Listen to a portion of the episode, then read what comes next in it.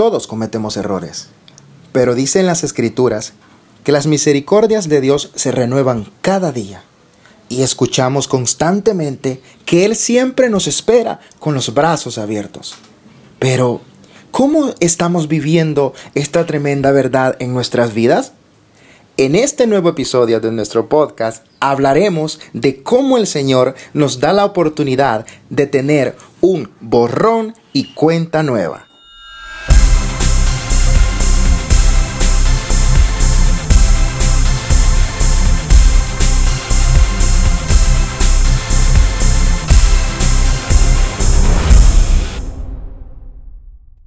Bienvenidos y bienvenidas nuevamente a este podcast. De verdad que estamos muy felices como siempre de compartir con ustedes y Realmente estamos con un corazón muy agradecido con el Señor por la respuesta que hemos tenido con este podcast. Hemos recibido muchos testimonios de lo que esto ha significado en la vida de muchas personas para la gloria y honra de nuestro Señor.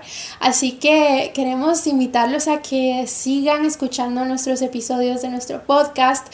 Lo pueden encontrar en Spotify en YouTube. Recuerden suscribirse a nuestro canal de YouTube es muy importante ya que cada vez que nosotros subamos algo nuevo, ustedes van a estar enterados siempre.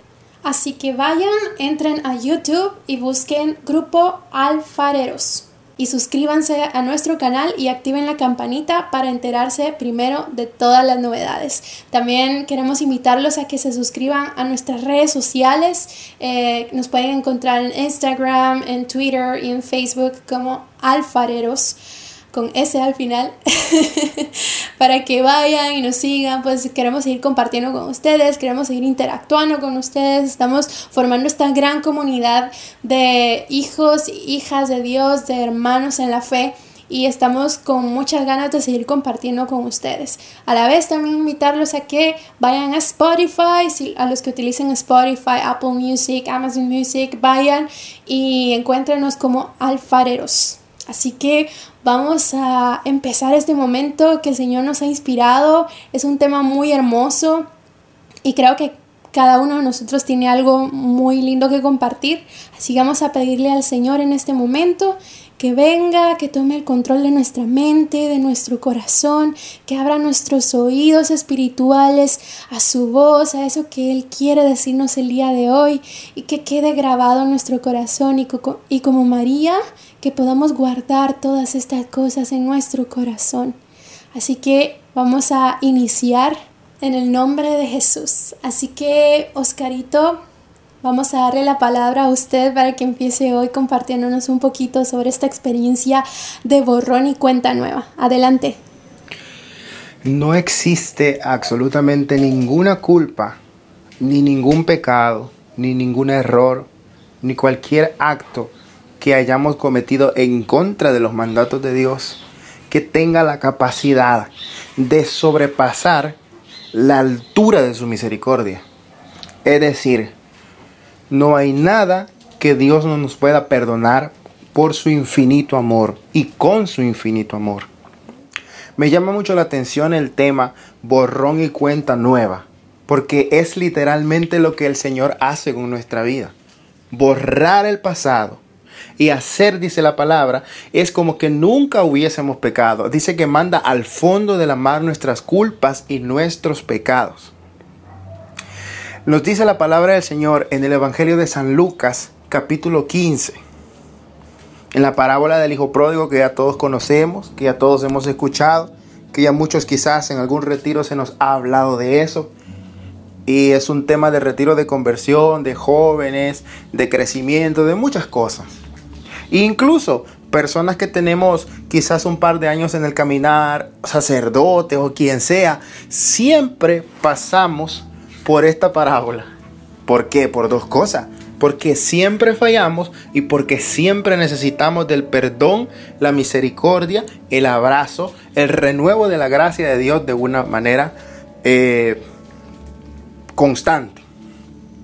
La palabra del Señor nos dice en el Evangelio de San Lucas que había un padre que tenía dos hijos, pero que el menor le pidió la parte de la herencia que le correspondía. El padre se la concedió. De repente el hijo marchó de su casa, empezó a caminar de una manera que no era la correcta. La Biblia dice que malgastó todos sus bienes. Escuche bien, esta palabra es clave para el joven que me está escuchando, para el adulto que me está escuchando, para cualquier persona que me esté escuchando. La Biblia dice que él caminó y malgastó todos sus tesoros, todo lo que el Padre le había dado, la herencia que el Padre le había dado. Escuche bien, llevando una vida, y aquí está una clave, desordenada. Todos los católicos sabemos que nuestro Dios es un Dios de orden. La iglesia es una iglesia con jerarquía ordenada. Nosotros, nuestros movimientos tienen una jerarquía ordenada. Porque el orden es lo que siempre va a mantener la plenitud, el buen servicio y el fruto eficaz. Nosotros, desde el momento que empezamos a tener una vida desordenada, en cualquier área de nuestra existencia, empezamos y vamos a notar deficiencias. Por ejemplo, si tú eras una persona que antes rezaba el rosario todos los días y deja de hacerlo, tú estabas ordenado que a tal hora tú rezabas el rosario o a tal momento tú rezabas el rosario, dejaste de hacerlo. Tú ibas a misa todos los días o en estos tiempos escuchabas a misa todos los días y dejaste de hacerlo. Tú tenías una hora de, orar al Señor, de entregarte, de buscarlo en intimidad, de escuchar su voz, de entregar y derramar tu corazón a sus pies y dejaste de hacerlo. Y allí es donde nosotros empezamos a hacer cosas que nos van alejando, escucha bien, de aquel que es el orden del alma, del espíritu, del corazón y de la vida y de la mente por excelencia que es nuestro Señor Jesucristo, por manifestación del Espíritu Santo de Dios. La Biblia dice que malgastó todo, todo, todo, todo lo que el Padre le había dado, llevando una vida desordenada. Y en ese momento estuvo feliz, en ese momento estuvo alegre y los, los placeres momentáneos de esta vida son así. La Biblia dice que después él sintió la necesidad porque se había malgastado y empezó a trabajar cuidando cerdos. Y él anhelaba comerse las bellotas de los cerdos, de los animales, después de haberlo tenido todo. Y dice la Biblia que no se lo daban. De repente recapacitó y dijo, iré donde mi padre, le diré, he pecado contra ti y contra el cielo, no merezco llamarme hijo tuyo. Emprendió camino y dice la Biblia que antes que llegara, el padre lo alcanzó a ver porque lo esperaba todos los días se tiró a él, lo abrazó, lo besó, mató el ternero más gordo e hizo fiesta. Le puso un anillo en el dedo y lo llevó a su casa e hicieron tremenda fiesta. Porque el hijo que estaba muerto había vivido, resucitado, se había levantado. El que estaba perdido lo habían encontrado. Borrón y cuenta nueva para que tú aceptes o recibas el perdón del Señor, no tienes que tener tu mirada puesta en lo que has hecho, sino en el corazón del Padre, que es misericordioso. No existe un solo pecado que te pueda alejar del perdón de Dios. El único que puede alejarte del perdón de Dios eres tú mismo. Cuando no lo buscas, cuando no te levantas, cuando no le pides perdón. Quedarse allí no es un signo de humildad. Ir donde el Señor y decirle, Padre, pecado contra ti, eso es un signo de humildad. El Señor es el mismo de ayer, hoy y siempre. ¿Qué significa?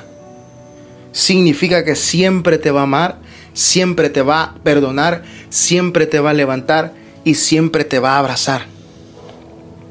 No existe ninguna falta que Dios no te pueda perdonar.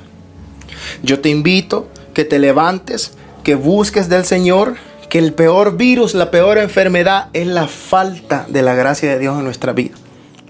Yo sé firmemente que Dios es un Dios de amor, que te ama como la niña de sus ojos, que no te juzga, que te espera.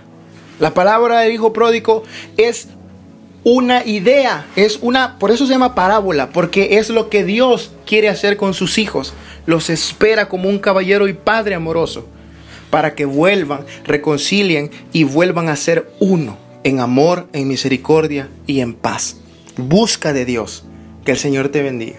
Amén, Oscarito, gracias. Que el Señor lo bendiga a usted. Mafer, cuéntanos, por favor, el micrófono es tuyo.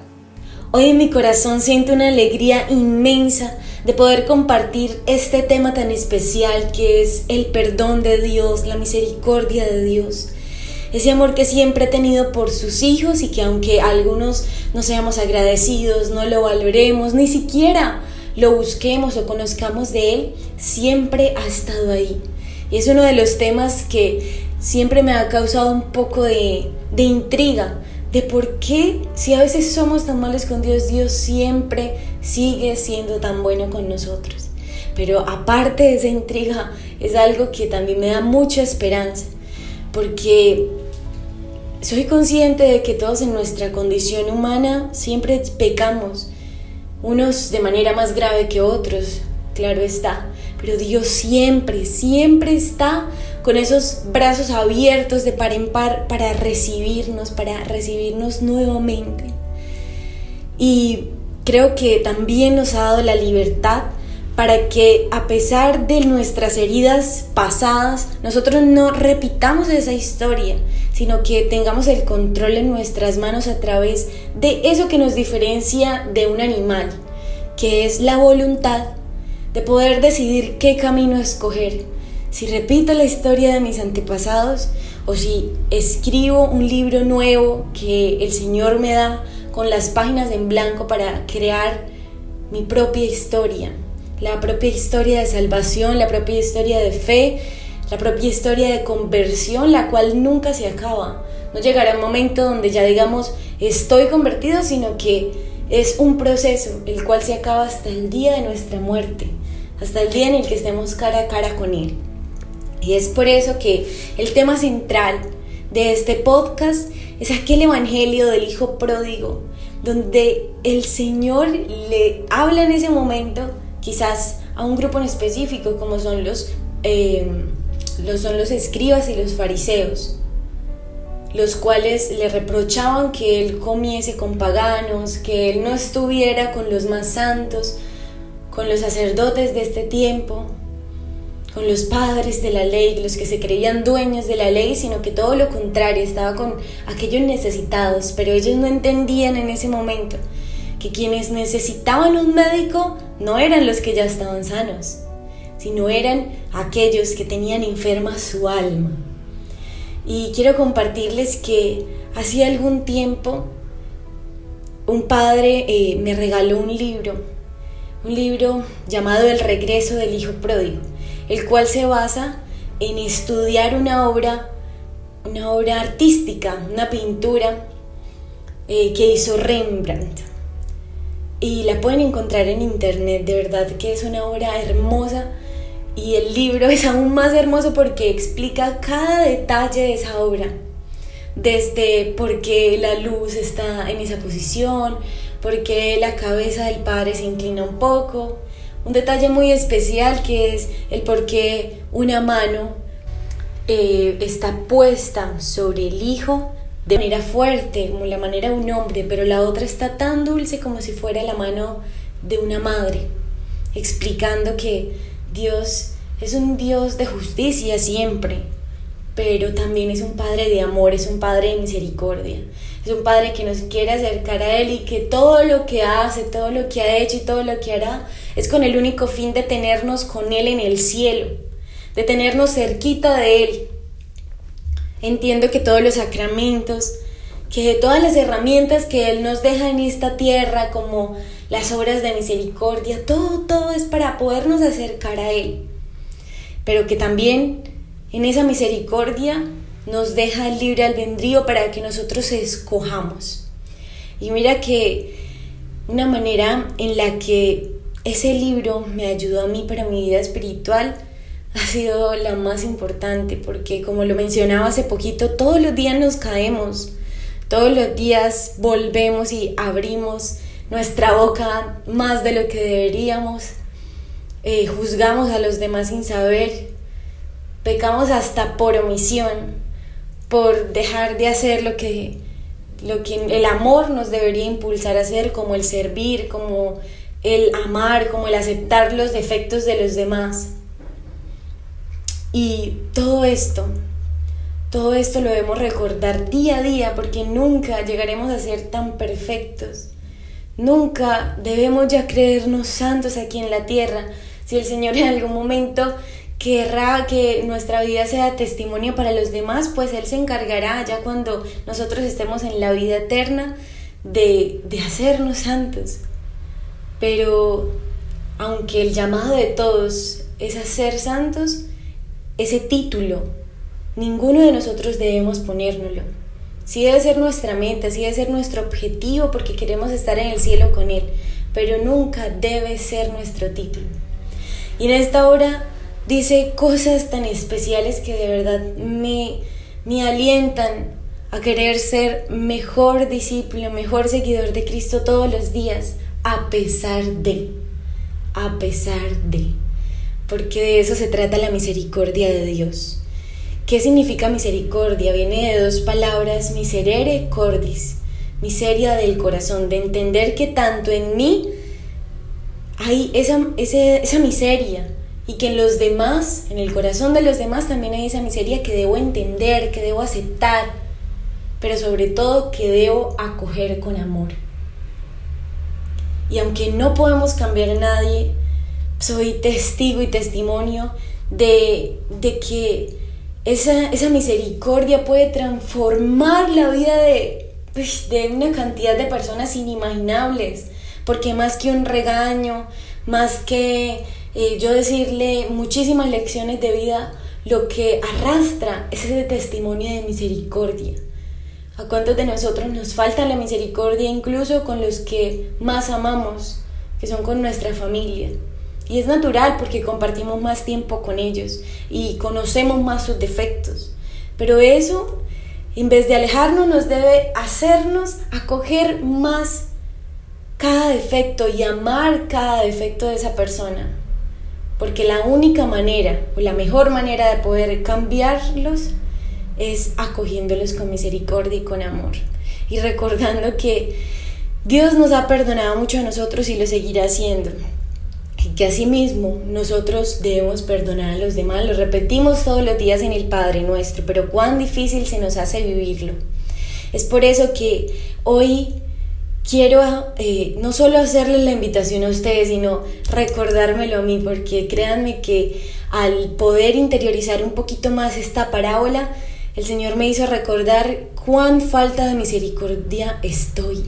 Pero no importa, hoy es esa nueva oportunidad de ver a las personas que se equivocan, no como aquella gente lejana a la cual no me puedo acercar porque me contamino, todo lo contrario.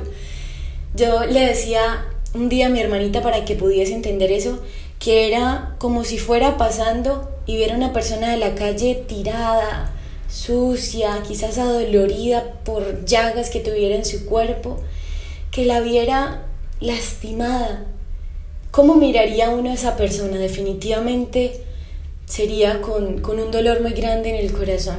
Que asimismo miremos a las personas que mienten, a las personas, eh, bueno, que tienen diferentes defectos, que nos tratan mal y demás, que miremos a esa persona así, porque su alma aunque no la podamos ver, está como esa persona que vemos en la calle, lastimada, dolorida, llena de muchas heridas, de las cuales quizás nosotros incluso podemos haber sido partícipes con alguna palabra que se nos salió, con algún gesto que lo lastimó. Entonces, que en vez de reprocharlo, en vez de juzgarlo, de ponerle mil títulos, volteemos la mirada a él lo levantemos, lo ayudemos a levantar, le enseñemos cuáles son las herramientas que tiene para bañarse, para curarse, que quiénes son esas herramientas, Jesús y María. Jesús y María.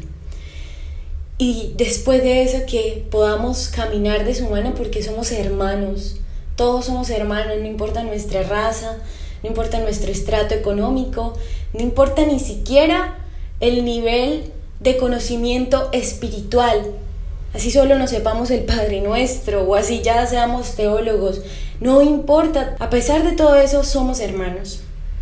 Y el Señor quiere eso, que nos amemos los unos a los otros. Decía en el Evangelio, míralos como se aman. míralos como se aman. Que el Señor en este día tan especial nos regale la gracia de poder alegrarnos porque hemos, porque alguno de sus hijos ha vuelto y que no seamos ese hermano envidioso que ve a su hijo al otro hermano levantarse y en vez de alegrarse le da envidia. Señor, y te pedimos de todo corazón que nos regales esa misericordia que tú tuviste todo el tiempo y que tienes todo el tiempo con nosotros y que la podamos compartir con los hermanos a los cuales quieres también que ayudemos a llevar al cielo. Amén. Así sea. Gracias, Mafer. Qué hermosas palabras. Eh, la gloria sea para el Señor siempre, que podamos tener ese corazón, como tú dices, un corazón abierto, un corazón que se alegra por ver cuando el otro regresa a los brazos del Padre. Así que vamos a seguir ahora con Vargas. Hermanito, cuéntanos. Una de las principales causas de que se derrumbe nuestra vida de fe es aquella que se produce cuando sentimos la culpa, una culpa que viene dada por haber, haber fallado al Señor, por sentir que le fallamos de una manera u otra a lo que Dios quería para nosotros, que hemos fallado a esa relación que tenemos con Dios, que ya no somos fieles a Él, que hemos metido la pata, que hemos... Eh, hemos defraudado la confianza que Dios ha puesto en nosotros. Y en realidad eh, nos sentimos tan mal que entendemos que ya no merecemos estar en la presencia de Él, que ya tenemos que irnos, que ya nuestro error no tiene, no tiene arreglo, que ya somos indignos ante la presencia del Señor y muchas veces nos sentimos así, nos sentimos tan mal que nos recriminamos nosotros mismos y nos llegamos a convertir en nuestro peor crítico, en nuestro crítico más mordaz, más acérrimo, más cruel. Y yo entiendo que como hijos de Dios tenemos una nueva oportunidad. Yo quiero en este momento pues traer a colación una frase del Papa Francisco que dice de la siguiente manera, misericordia, el puente que une a Dios con el hombre, abriendo nuestros corazones hacia la esperanza de ser amados para siempre. Ser amados para siempre, que es lo que Dios quiere para nosotros. Nosotros cometemos errores y el Señor sabe que nuestra carne humana, que nuestra propia naturaleza nos lleva a pecar. Lo que no podemos nosotros olvidar es que después de pecar, de faltarle a Dios, pues está la misericordia, como bien dice el Papa. Está ese momento en el que nosotros podemos venir a los pies del Señor arrepentidos, humillados, a pedir perdón. Y una vez pedido este perdón, pues con todas nuestras fuerzas, con todo nuestro ser, empezar de nuevo, empezar como si fuera un borrón y cuenta nueva, que en realidad nunca lo va a hacer, porque siempre recordaremos que ya una vez fallamos y esto nos hace poner especial cuidado en lo próximo que vamos a hacer, pero sí empezamos con esa fuerza nueva, como si fuese la primera vez, con un amor nuevo, con todo ese fuego que nace en nuestros corazones de servir al Señor una vez más, pero esta vez hacerlo bien, esta vez eh, tener una relación más intensa, una relación más cercana con Él. De verdad que para mí las veces que por una u otra razón, pues me ha faltado la fe, me he caído, he tratado de levantarme, pues ha sido una oportunidad para yo redescubrir mi relación con Dios y mejorarla. ¿Mejorarla en qué sentido? En tener una relación más cercana, una relación más profunda, en hacerme consciente de cuáles son esas situaciones que me ponen en una posición de faltarle al Señor. Pero estoy hablando de cuando le faltamos al Señor y nos alejamos. Pero muchas otras veces nos alejamos porque se enfría nuestra relación con el Señor, porque perdemos la fe, porque dejamos de creer en el Señor. Y el Señor está con los brazos abiertos, esperando que nosotros nos demos cuenta que si sentimos que se enfría la relación es porque nosotros mismos la hemos dejado enfriar porque no hemos sabido aprovechar el momento que compartimos con Él. Pienso sinceramente que si nosotros conociéramos más de Dios, pues nos enamoraríamos más de Él. Y esa es la manera en la que podríamos relacionarnos mejor con Él, con, su plan de vida para nosotros. Leyendo la palabra, leyendo eh, todo lo que ha sido eh, el actuar de Dios en toda la humanidad a través de los tiempos. Siento que si conocemos más de Dios, nos enamoraríamos más de Él. Luego de eso también entiendo que si abriéramos el corazón a la hora de comunicarnos con Dios, pues la comunicación será muy fluida y la comunicación será provechosa. Entiendo que una de las primeras cosas que debemos hacer a la hora de leer las Sagradas Escrituras es abrir el corazón a la acción salvífica del Espíritu Santo. Y luego de esto, pues, celebrar la grandeza de Dios. Entender que no es cualquier cosa la que estamos haciendo, sino leyendo y celebrando la palabra de Dios. Luego de eso también nosotros podemos, mientras leemos la palabra, hacer de nuestra vida una historia de salvación. ¿Cómo así? Pues sencillo. Ver de dónde el Señor nos ha sacado, cuáles son los problemas con los que hemos lidiado y en los cuales Él nos ha ayudado.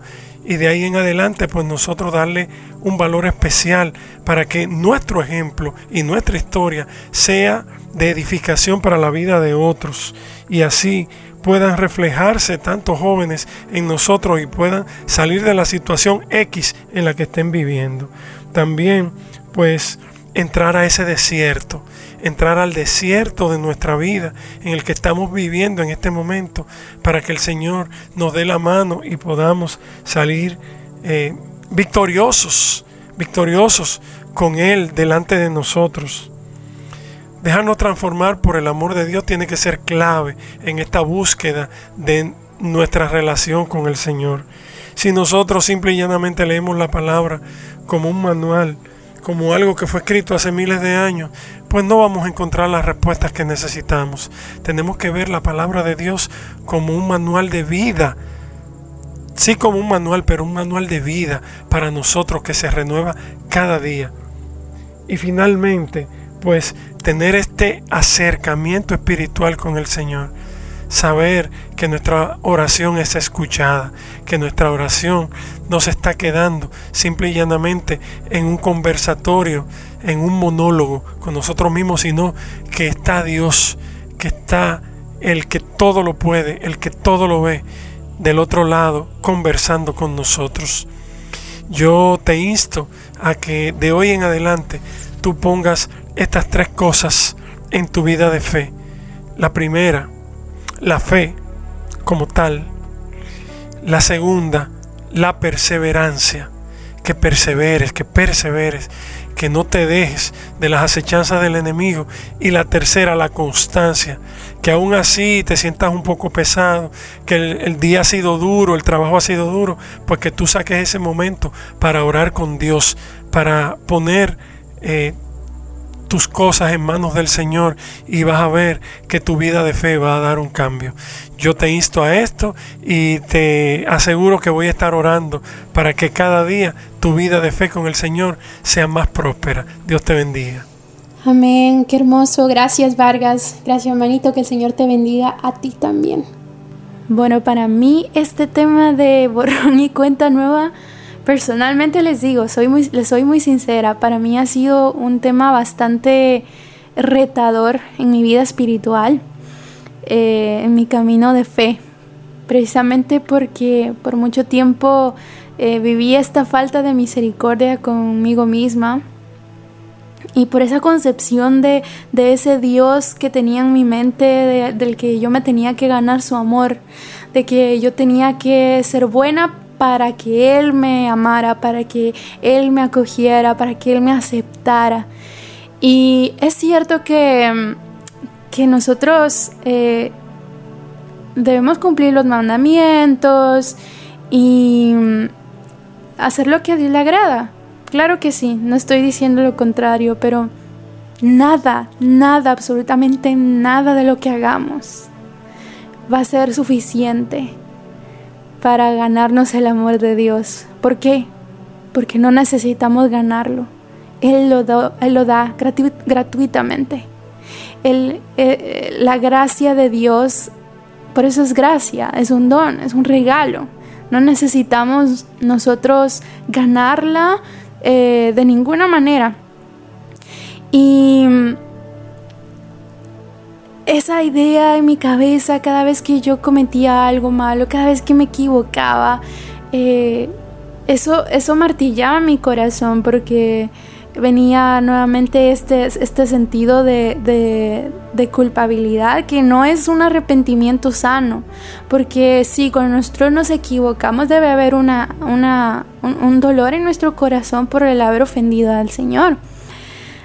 Pero cuando esto se convierte ya en una acusación constante y cuando eso te empieza a alejar de Dios, cuando dejas de orar, cuando dejas de ir a la iglesia, porque está ese sentimiento ahí, esa acusación constante, ojo, eso es una mentira del enemigo para que no te acerques a Dios. Tú eres más que esas inclinaciones, tú eres mucho más. El enemigo te llama por tu pecado, pero Dios te llama por tu nombre, porque Él sabe, Él sabe que tú eres más. Y Él sabe que tú puedes salir de eso si tú le permites a Él abrirte a la gracia, abrirte a la gracia.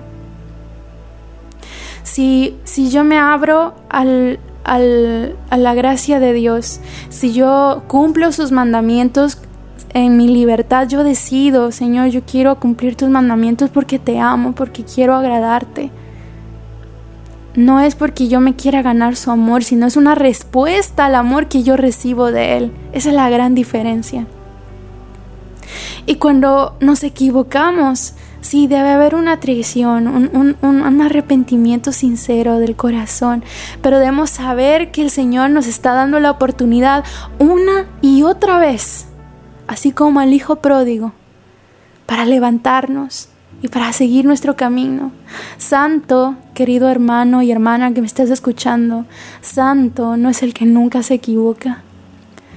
Santo es el que sabe levantarse de la mano de Dios y seguir y, lo sigue intentando todos los días.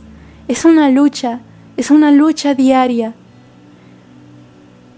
Y una lucha que no peleamos solos, porque contamos con la gracia de Dios, contamos con su amor, con su misericordia. Decía Santa Catalina de Siena en uno de sus escritos eh, en, diálogos, decía, Jesús le decía a ella, por falta de confianza en mi misericordia se corre el riesgo de caer en la desesperación. Uno de los engaños en los que el demonio puede conducir a mis servidores. Conservad el corazón abierto a mi inconmensurable perdón. Miren qué hermoso esto. Nunca dejes de pedir mi ayuda.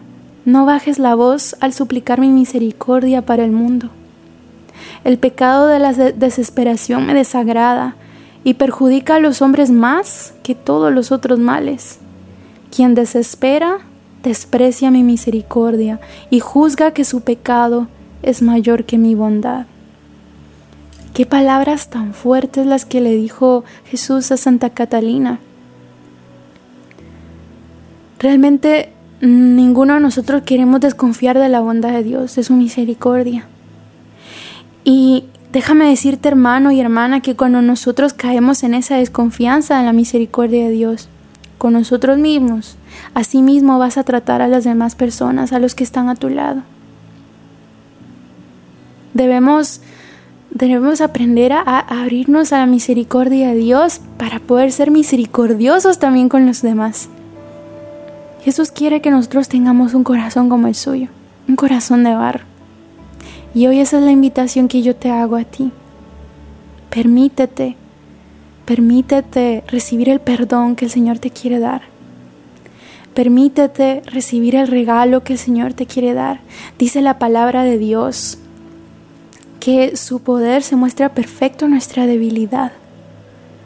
Ahí eso que te está en este momento quizá eh, atormentando porque sientes que nunca vas a salir de eso, quizás es un vicio, quizá es algo muy fuerte, eh, quizá es una atracción que tú no quieres sentir en este momento. es el demonio el que te está llamando por tu pecado es el que te está diciendo que tú eres un mentiroso, que tú eres que tú eres un promiscuo, que tú eres tal, que tú eres la otra cosa. Es el demonio el que está acusándote. Pero Dios te dice que tú eres más. Todos somos pecadores. Así que no hagas de tu pecado tu identidad. Por favor, no hagas de tu pecado tu identidad. Porque te voy a decir lo que tú eres realmente.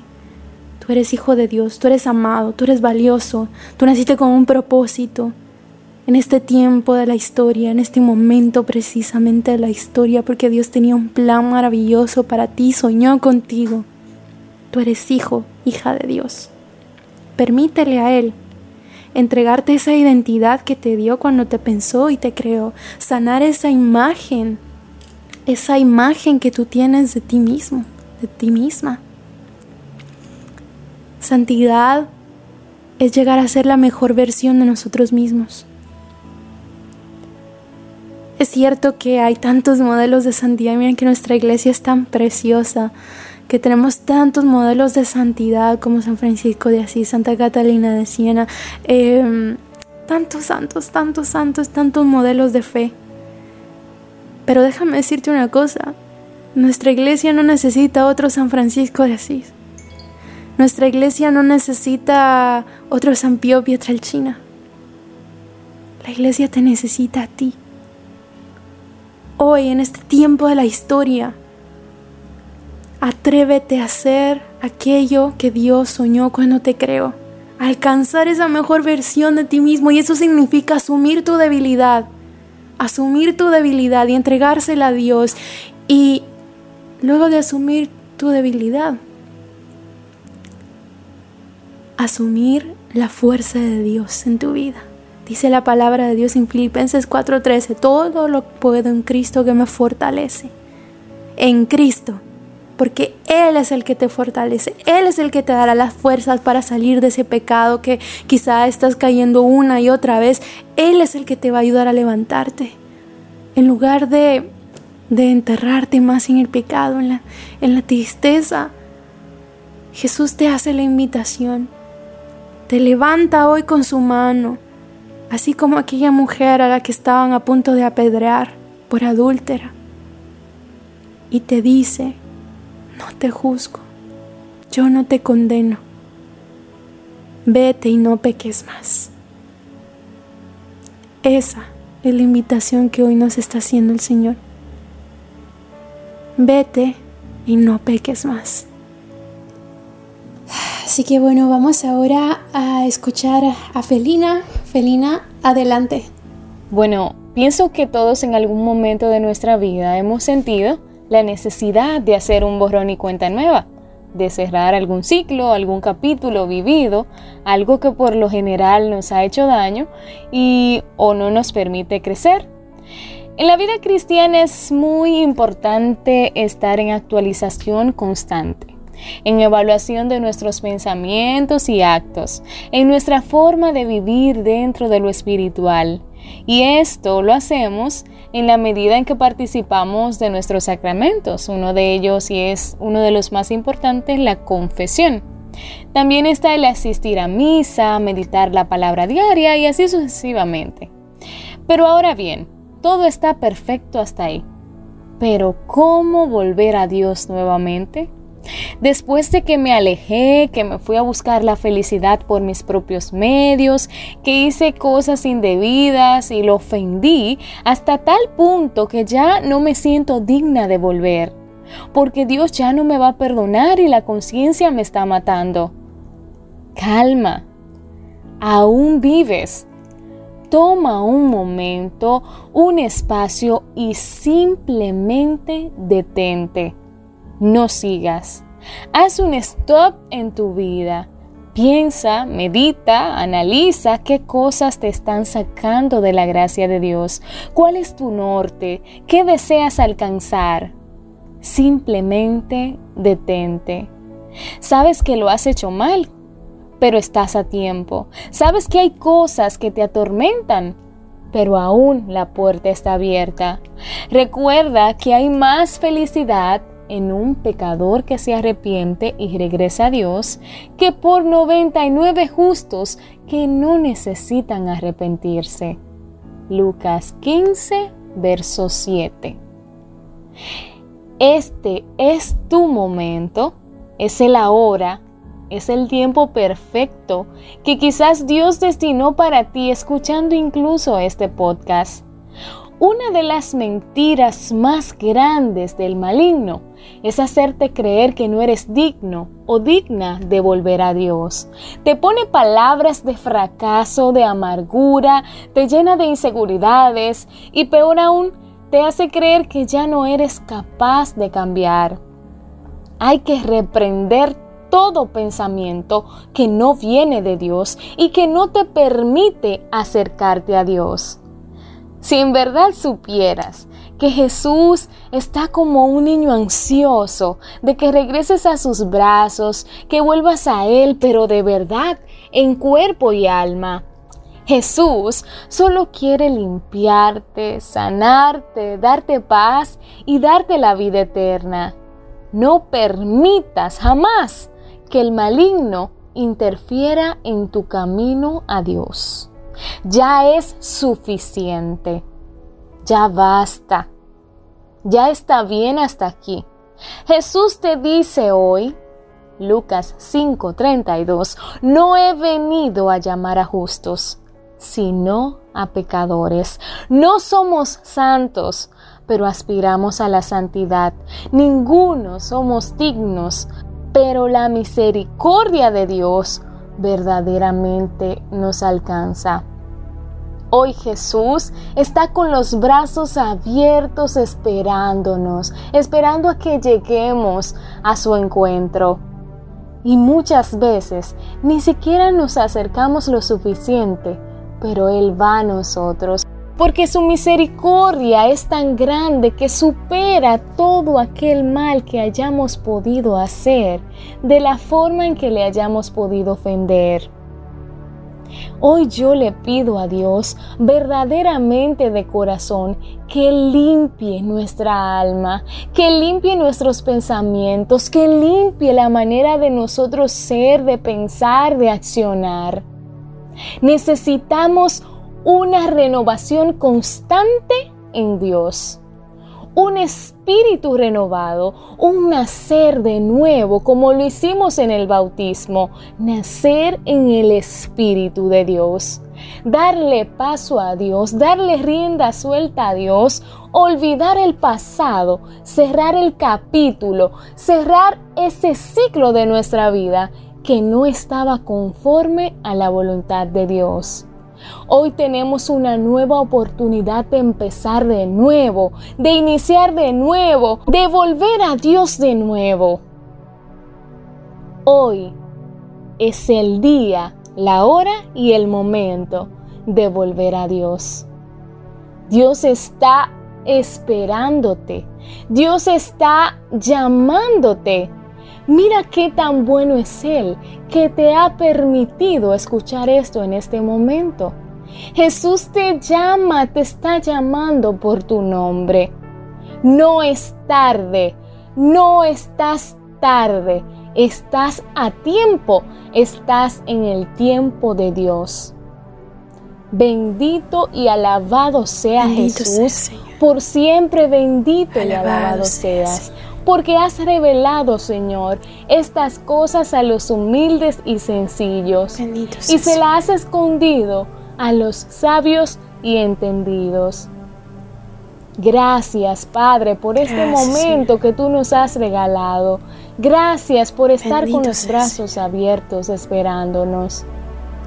No hay nada, Señor, que tú no puedas perdonar porque tu misericordia es tan grande que sin merecerte, Padre, sin merecerte, tú nos abrazas. Gracias, Señor. Tú nos cuidas.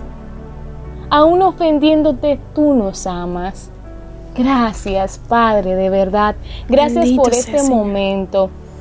Gracias por estas palabras que han salido de lo más profundo de nuestro corazón. Gracias, papá. Gracias, Padre, porque te queremos a ti, porque te invocamos a ti, porque tú nos auxilias, nos das sustento cada día. Bendito Gracias, Padre Celestial.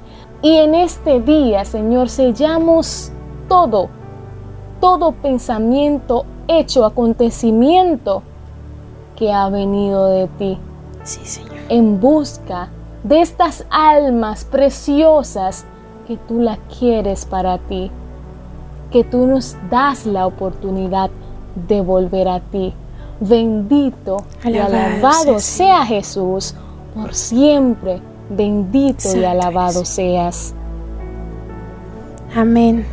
Gracias Señor por este momento y nos quedamos en tu presencia. En el nombre del Padre, del Hijo y del Espíritu Santo. Amén.